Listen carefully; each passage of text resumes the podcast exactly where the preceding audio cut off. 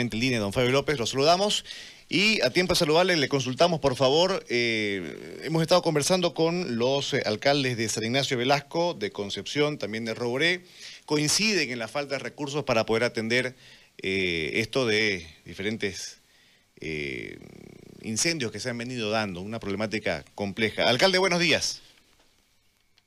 Buenos días, querido Jorge, un saludo cordial desde San Matías, un abrazo Dígame, Jorgito. Sí, cuéntenos, por favor, el escenario respecto a esto de eh, las sequías y las amenazas de incendios por la zona. Hay mucha preocupación en los alcaldes vecinos de ustedes. Sí, Jorgito, ahorita uno de los grandes problemas que, por los que estamos atravesando como municipio pantanero, como municipio de San Matías, es el tema de los incendios forestales y eso se acentúa más con, con el tema de la sequía. Entonces usted lo mencionaba muy bien, la falta de recursos, eh, la las necesidades son bastante grandes, los recursos no nos alcanzan para cubrir esta, esta gran necesidad que tenemos hoy acá en el municipio de San Matías.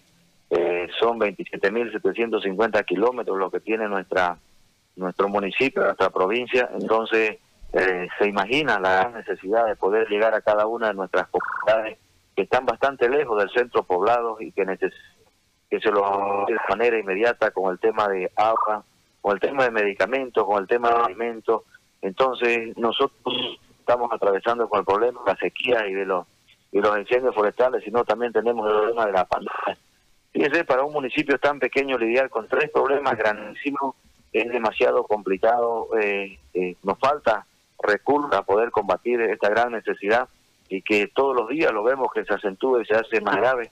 Hoy en el municipio de San María eh, somos uno de los primeros municipios con mayor foco de calor con mayor incendios forestales, con grandes problemas, bueno, eh, por, por la dificultad que se hace de llegar a, los, a focos de calor, porque en una zona pantanosa es, es difícil meter maquinaria, es difícil meter cisternas para, eh, para, para, aplacar los incendios, hasta el recurso humano es difícil ingresarlo, si, tenemos que ingresar con animales o con motos, se nos complica la situación. Entonces, ahorita se imagina las grandes, las grandes las grandes necesidades que estamos pasando nosotros, no solo como municipio, sino a nivel de titanía, pues no, porque mis vecinos también están ahí con ese mismo problema, acá al lado del Brasil también están, están con ese mismo problema.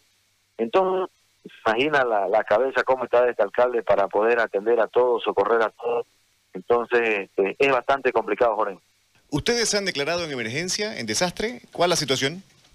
Sí, sí, sí. Uno de los primeros pasos que tenemos que dar es declararnos en emergencia. Ahorita estamos trabajando en la declaratoria de desastre con mi consejo municipal, porque ya no aguantamos más, la situación ya es insostenible.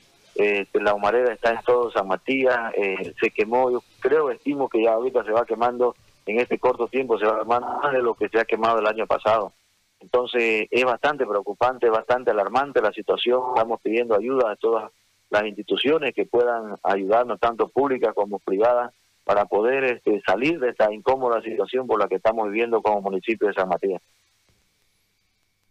Bien, eh, vamos a estar atentos a lo que eh, pase de aquí en más, tomando, en cuenta que hay afectación también, o amenaza en todo caso, al Parque Noel Kempf. Alcalde, muy amable, tenga buen día. Gracias, Rito. Un abrazo. Que le vaya bien. ¿Cómo andan, Che? Muy amable. Sí, eh, aquí